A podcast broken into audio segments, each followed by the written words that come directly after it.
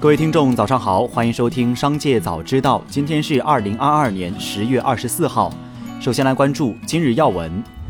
目前，第五届进博会企业展招商已全面落地。第五届进博会共组织三十九个政府交易团，近六百个交易分团，届时将有一百个交易团到会参观、洽谈、采购。此外，第六届进博会招展工作也已全面展开。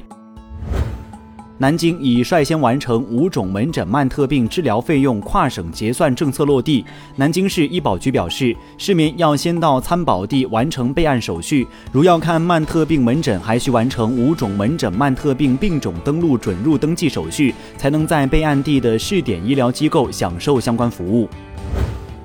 再来关注企业动态。据宝丰能源十月二十三号晚间公告，公司实际控制人党燕宝。控股股东宝丰集团以及实际控制人控股的东益国际决定延期解禁所持全部限售股，所持股份暂不解禁，具体解禁时间后期根据信息披露要求履行信息披露义务，同时在限售期内继续履行首发上市的相关承诺。本次自愿延期解禁的限售股数量为五十一点六亿股。海尔智家十月二十三号晚间公告，公司投资设立的再循环互联工厂已于近期正式投产运营。再循环互联工厂的投产运营，有利于加速消费者以旧换新需求的释放，促进终端产品销售，增强公司上下游产业链联动协同，预计将为公司带来良好的项目经济效益。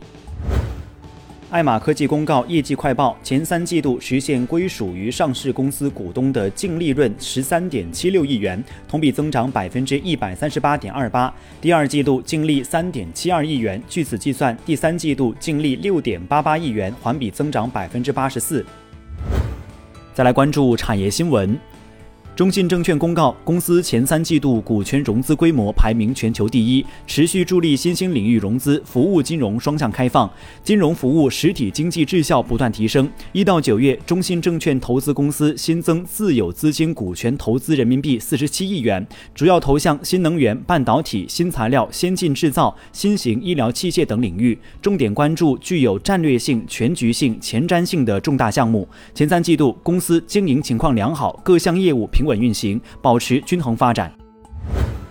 近期，A 股上市公司披露的持股数据显示，瑞银、摩根大通等外资机构三季度新进持仓多股，挪威中央银行、高盛集团等对其部分持仓股票进行了增持。总体来看，外资机构以真金白银增持 A 股，以新能源、消费等板块为主。数据显示，截至目前，瑞士联合银行集团出现在十家上市公司前十大流通股东名单中，其中科士达、天利锂能、先达股份、克明食品。皖维高新、拓新药业、铁科轨道、三福股份等多股为新进持仓股票，安徽合力或小幅增持，同时瑞丰新材被减持。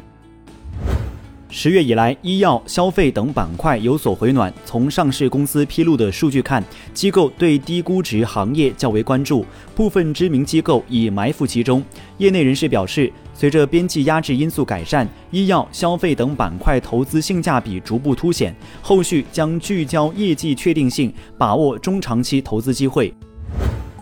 最后，再把目光转向海外。据美联社报道，为了抗议政府对牲畜排放的温室气体征税的计划，大批新西兰农民将拖拉机开上街头。有农民表示，他们世代以养殖为生，政府的征税计划将造成毁灭性打击。新西兰畜牧业规模巨大，拥有超过三千六百万头牛羊，一半左右的温室气体排放来自农场，包括畜牧打嗝产生的甲烷以及尿液分解后产生的一氧化二氮。